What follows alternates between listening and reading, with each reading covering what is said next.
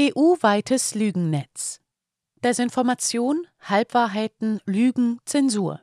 Der Mainstream kooperiert über Landesgrenzen hinweg, um das jeweilige Narrativ korrupter Politiker zu befeuern. Wie das funktioniert, zeigt eine Meldung, die das Portal Euraktiv kürzlich verbreitete.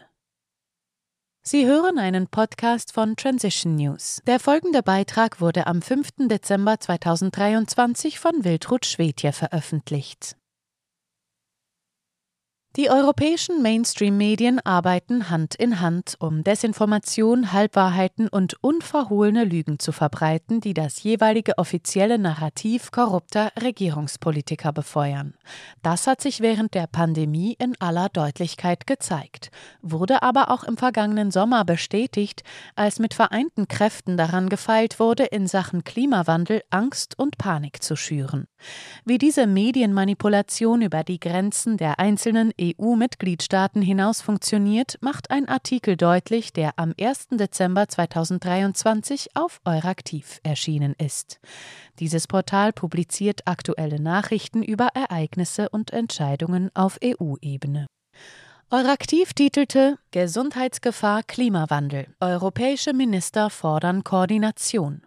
Danach wurde verkündet, dass die Gesundheitsminister der EU-Mitgliedstaaten am Donnerstag, 30. November, auf der letzten Tagung des EU-Gesundheitsrates unter spanischer Präsidentschaft gefordert hätten, die EU müsse konkrete Maßnahmen ergreifen, um die Auswirkungen der Klimakrise auf die öffentliche Gesundheit und die Gesundheitssysteme zu bewältigen. Die spanische Gesundheitsministerin Monica Garcia kam zu Wort. Es ist wichtig, dass die EU durch eine umfassende Koordinierung und den Austausch bewährter Verfahren diese Herausforderungen in Angriff nimmt, die keine Herausforderungen für die Zukunft sind, es sind Herausforderungen der Gegenwart. Weiterhin teilte Euraktiv mit, dass die Hitzewellen in den letzten Jahren in ganz Europa zugenommen hätten. Im Sommer 2022 seien schätzungsweise 62.000 Menschen an den Folgen gestorben. Diese Zahl werde in den kommenden Jahren noch steigen. Bei der Lektüre dieser Meldung konnte ich mir ein Grinsen nicht verkneifen, denn es stellt sich die spannende Frage, woher Euraktiv die Zahl der 62.000 europäischen Hitzetoten im Jahr 2022 bezogen hat.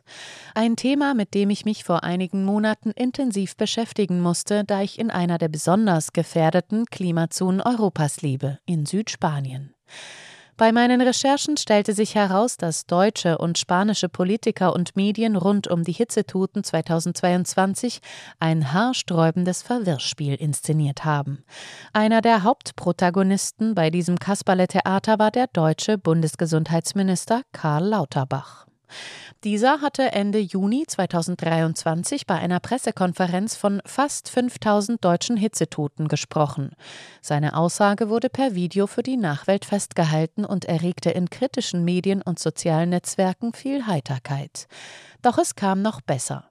Nur etwa einen Monat später, am 28. Juli 2023, erhöhte die öffentlich-rechtliche ARD die dramatische Ziffer auf 8000.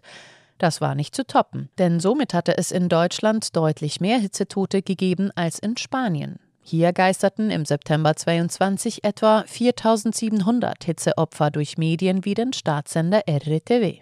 Was damals wochenlang für Aufruhr gesorgt hatte, weil vermutet wurde, dass man damit die dramatische Übersterblichkeit vertuschen wollte, die seit Beginn der spanischen Impfkampagnen zu beklagen war. Hatte die ARD den deutschen Gesundheitsminister missverstanden oder die 8000 Hitzetoten einfach erfunden? Wohl eher nicht. Denn wie der Zufall es wollte, gab es auch in Spanien plötzlich Neuigkeiten zur Anzahl der Hitzetoten im Sommer 2022. Am 10. Juli 2023 meldete RTW, dass es im Sommer 2022 nun doch mehr als 11.300 Hitzetote gegeben habe. Eine seltsame Fügung, könnte man meinen, doch die Schleier lüfteten sich schnell.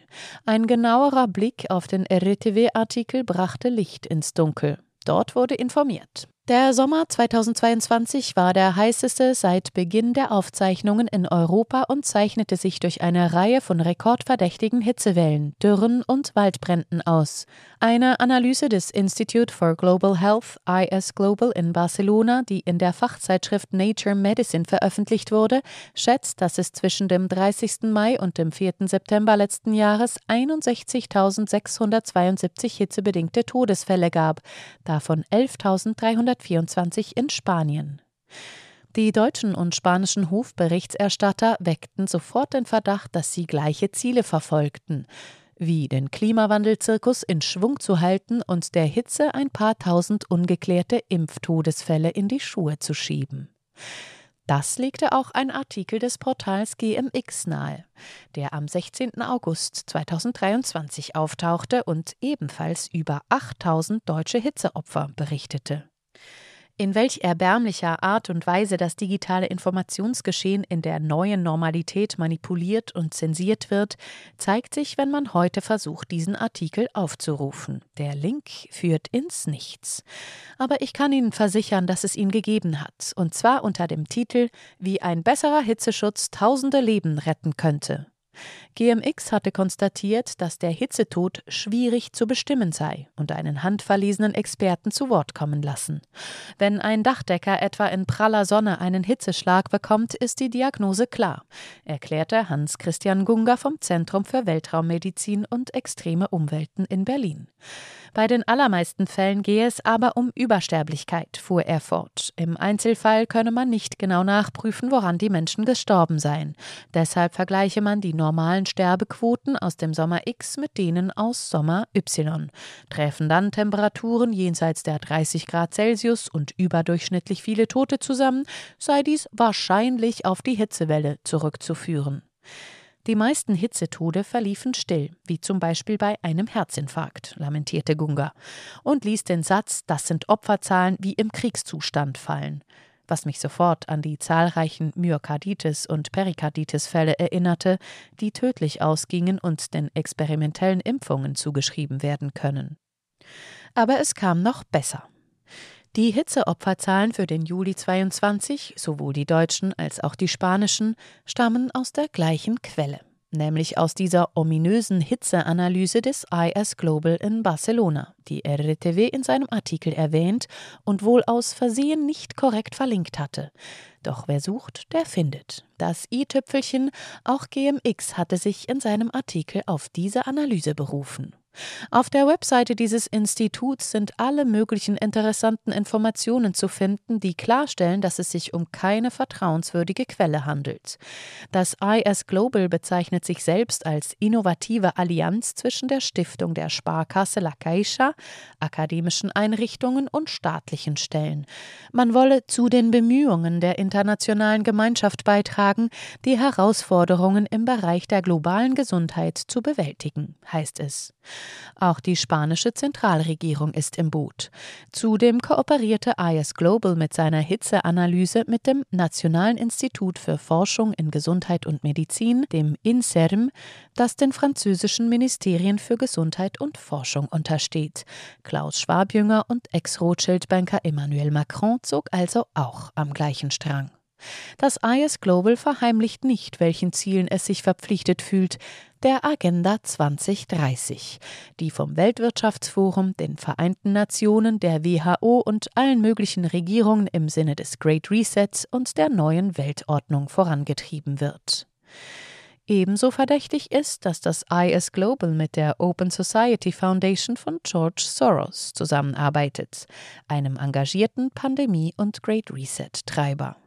Kein Wunder also, dass die Zahl der Hitzetoten in Spanien, Deutschland, Europa und dem Rest der Welt beliebig variiert, je nach Interessenlage ihrer Erfinder. Dass der Mainstream sich gern für die konzertierten Panikkampagnen dieser Akteure einspannen lässt, das wissen wir mittlerweile. Amüsant ist, dass dabei nicht immer alles wie geschmiert läuft. Den Vogel schoss diesbezüglich einmal mehr die ARD ab, die am 28. Juni 2023 unter Berufung auf das Nationale Statistikinstitut Spaniens, dem INE, nur 355 Hitzeopfer für den Sommer 2022 in meiner Wahlheimat meldete.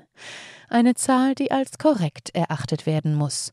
Gleiches kann man von den angeblich fast 62.000 europäischen Hitzetoten des IS Global nicht behaupten. Dass Euraktiv dieselbe unglaubwürdige Zahl verwendet wie Lauterbach, RTW und ARD, schließt den Kreis und zeigt, wie Mainstream-Medien in der neuen Normalität lügen, betrügen, den Bürger in die Irre führen und dabei auffliegen. Sie hörten einen Podcast von Transition News. Mein Name ist Isabel Barth. Behalten Sie einen kühlen Kopf und ich sage bis zum nächsten Mal.